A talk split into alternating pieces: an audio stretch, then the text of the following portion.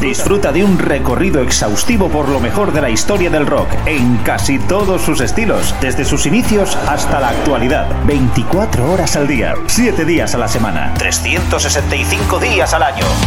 Pop, rock, folk, blues, punk, hard, heavy, country, garage, grunge, soul, alternativa.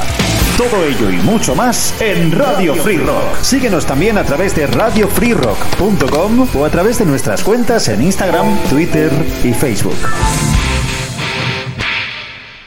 Hola, ¿qué tal? ¿Cómo estáis? Bienvenidos a una nueva edición de la Gran Travesía en Radio Free Rock de la mano de Jesús Jiménez, una cita con el mejor rock de todas las épocas, hoy con un programa que queríamos dedicarle a Scott Wayland en el aniversario de su muerte. Él fallecía un 3 de diciembre de 2015 y se unía a la triste y enorme lista de músicos fallecidos prematuramente Andrew Wood, Kurt Cobain, Shannon Hoon, Jeff Buckley, Lane Staley y posteriormente, también a su propia muerte, llegaría la de Chris Cornell, eso solo, por citar unos pocos de los músicos de su generación, indudablemente hay muchos más, pero quizás estos sean algunos de los más carismáticos de su época. Scott Wayland tristemente se uniría a todos ellos un 3 de diciembre de 2015 y hoy queríamos recordarle con algunas de sus canciones y vídeos más emblemáticos. Ya sabéis que el programa lo podéis escuchar a través de iVoox y también lo podéis ver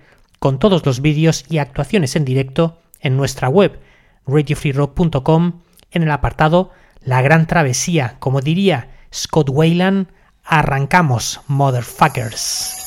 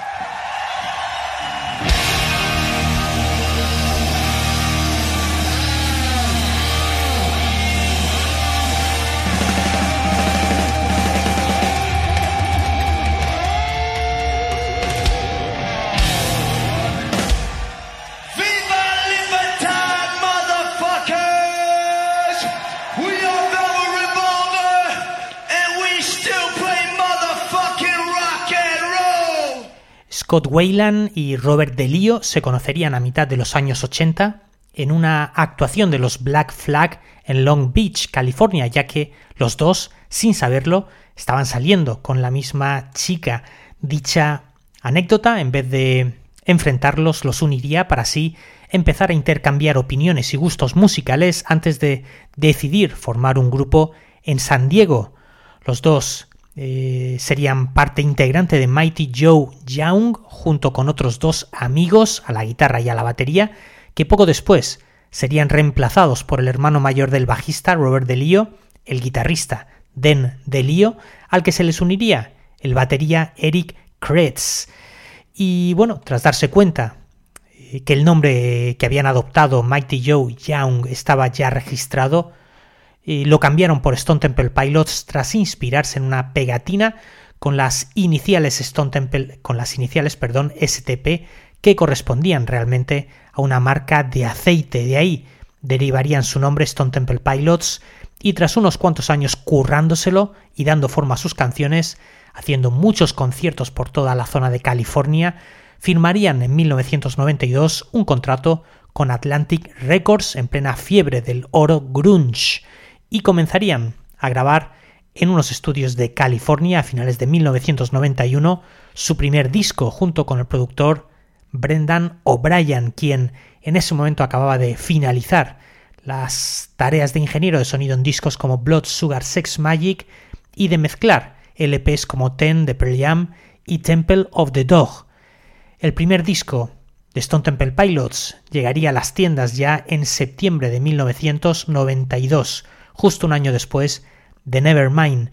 Y bueno, por un lado, todos esos eh, nuevos sonidos ayudarían a impulsar fuertemente la carrera del grupo, vendiendo varios millones de copias, pero por otro lado, pues les lloverían las críticas acusándoles de subirse al carro del rock alternativo y del grunge en especial, con ciertas similitudes con bandas de esa época, sobre todo con Pearl Jam, en, bueno, en el tono de, de sus primeras eh, canciones, en la forma de cantar, sobre todo de Scott Wayland. Esas críticas, igual que eh, las buenas ventas, les acompañarían durante sus primeros años, aunque hay que decir que el grupo iría evolucionando y transmutando musicalmente con bastante facilidad como uno de sus grandes ídolos, David Bowie. Escuchamos y vemos la actuación de Stone Temple Pilots en su, en su primera época, tocando sus primeros singles que les catapultaron al estrellato, Plush y Sex Type Thing, en plena promoción de su álbum debut, y con un Scott Wayland que aparecería ataviado para su tema Sex Type Thing, con un vestido de mujer, tal vez intentando dejar clara su postura contra todos aquellos que no habían entendido realmente de qué iba la letra de esa canción, algo que también les pasaría en parte a Nirvana con el tema Raid Me.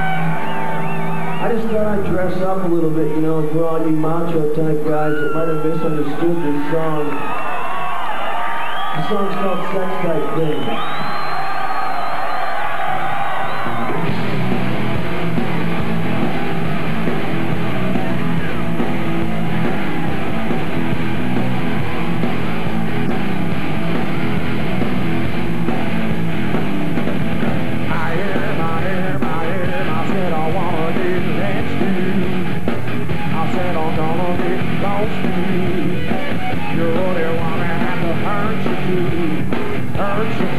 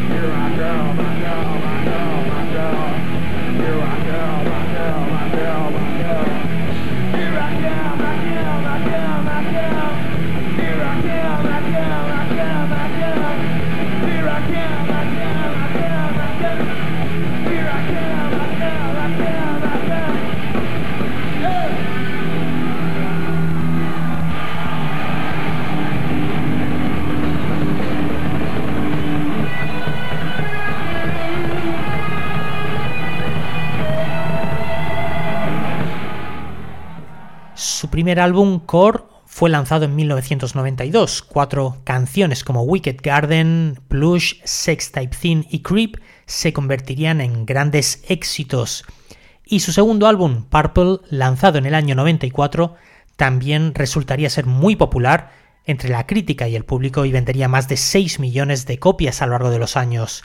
Tres temas como Vaseline, Big Empty o Interstate Love Song serían también eh, canciones muy populares, las cadenas de televisión se los rifaban y para la MTV darían un concierto en acústico para la famosa serie Unplugged el 17 de noviembre de 1993, justo un día antes de que grabaran Nirvana su famoso Unplugged in New York.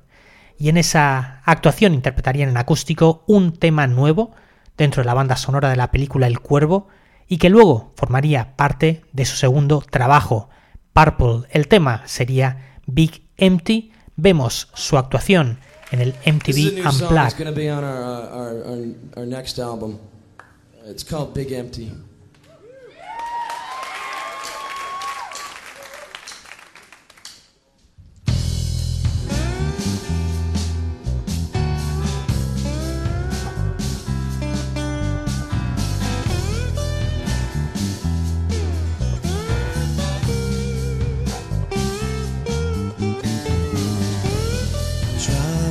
Faster in my car.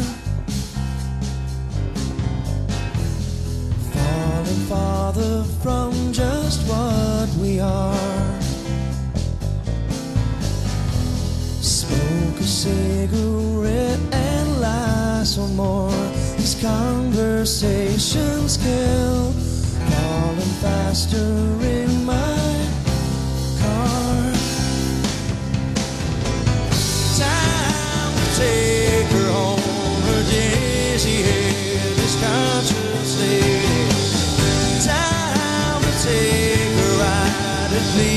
yesterday.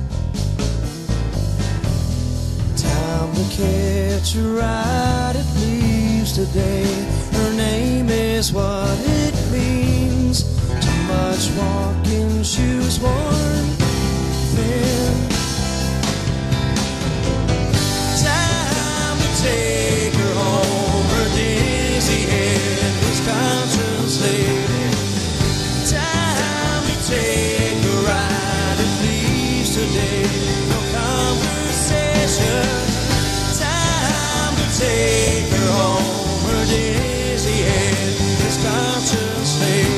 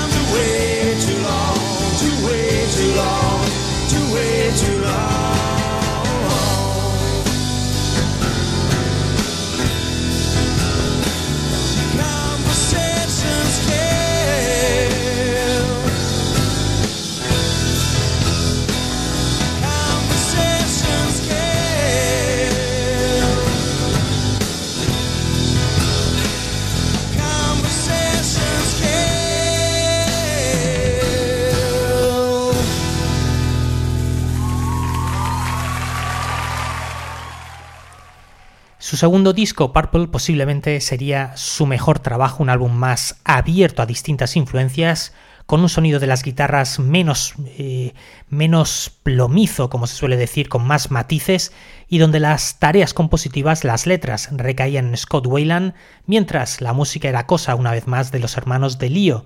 Fundamentalmente dichas influencias se dejarían notar sobre todo en la variedad de versiones que empezaban eh, que empezaba a realizar el grupo Led Zeppelin, David Bowie, Beach Boys o los Sex Pistols. Escuchamos y vemos la actuación interpretando Interstate Love Song.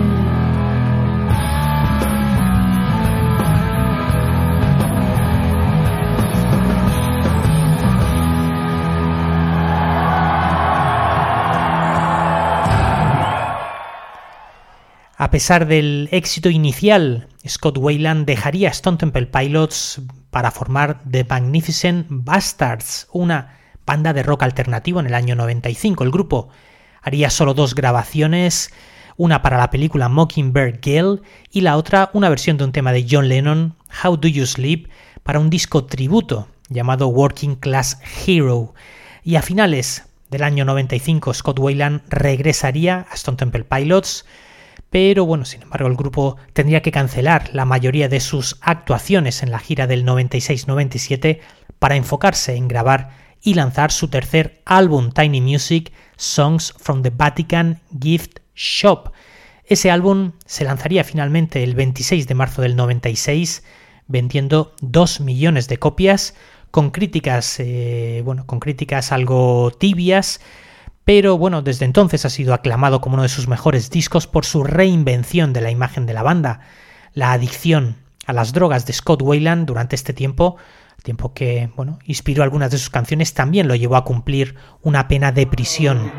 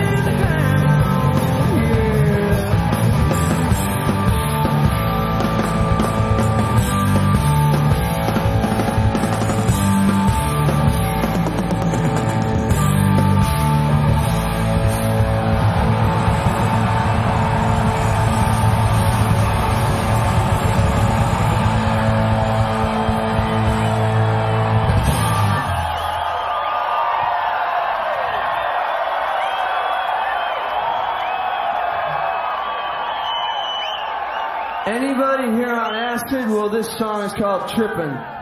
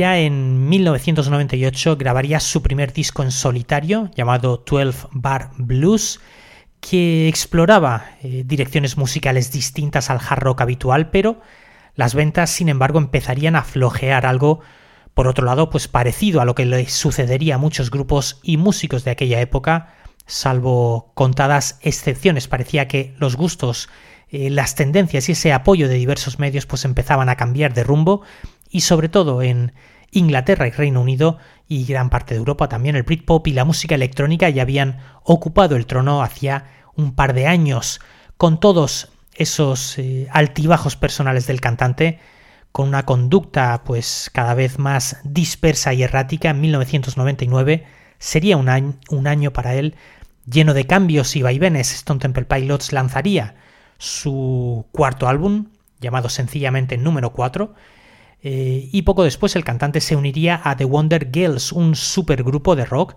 de corta vida, apenas grabaron dos canciones. Y bueno, pues una vez más los problemas llamarían a su puerta, él pasaría cinco meses en prisión por posesión de drogas, con lo cual, tras su quinto disco, llamado Shangri-La en 2003, el grupo se separaría, agradeciendo a sus fans su apoyo, con un recopilatorio llamado sencillamente Thank You, aunque volverían a reunirse en 2009 para otro de sus mejores trabajos, cuando ya nadie apostaba por ellos, su disco homónimo de 2010, y que promocionarían con una gira y con actuaciones en diversos programas televisivos. Aquí tenéis el tema y el vídeo de la actuación del grupo en el programa de Howard Stern interpretando Vaseline con un Scott Wayland ataviado para la ocasión con una máscara antigas. What is I don't even know what to say. Scott's trying on our gas mask. oh. Scott's gonna wear a gas mask and his rubber gloves. now, how are you gonna sing without the?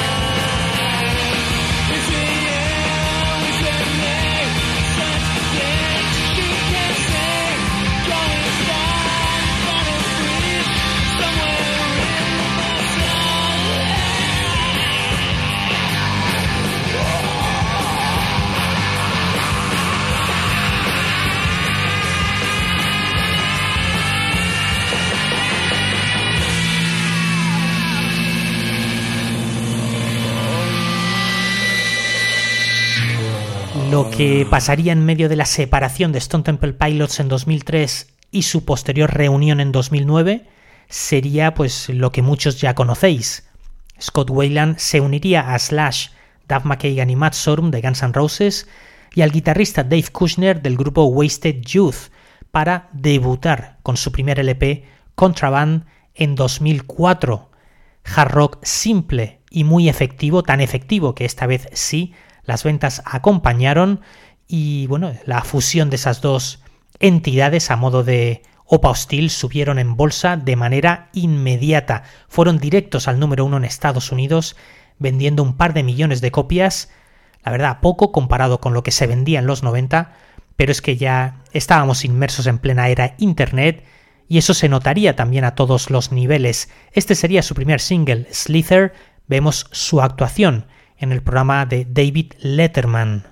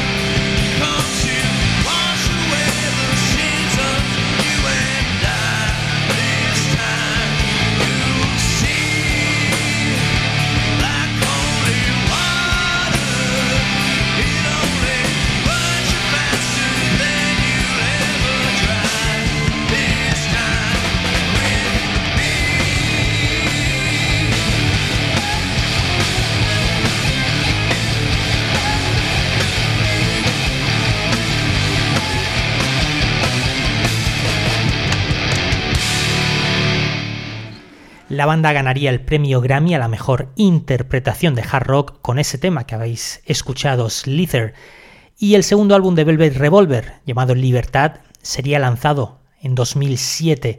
Animado por el éxito de la canción She Builds Quick Machines, Velvet Revolver se iría de gira con los renovados Alice in Chains, sin embargo, debido a la tensión con el resto de los miembros, Scott Wayland abandonó el grupo en abril de 2008 para reunirse de nuevo con sus antiguos colegas en Stone Temple Pilots, como os he comentado antes.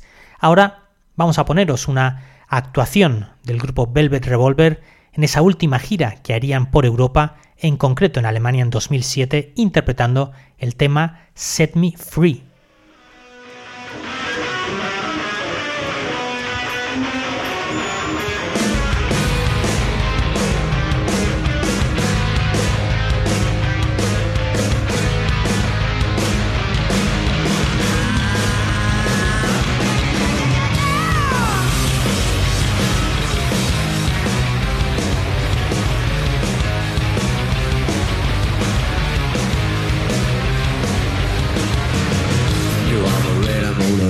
feeling that if you and Mother Nature ran an animal, his show shoulder fool your pretty body. a little seal with a safety.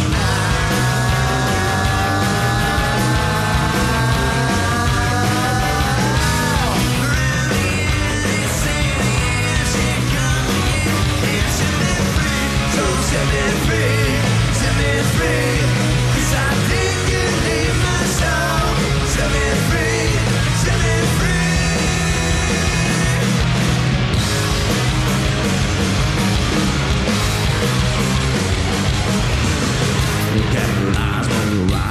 singing. I never lost everything that you see. Now I know.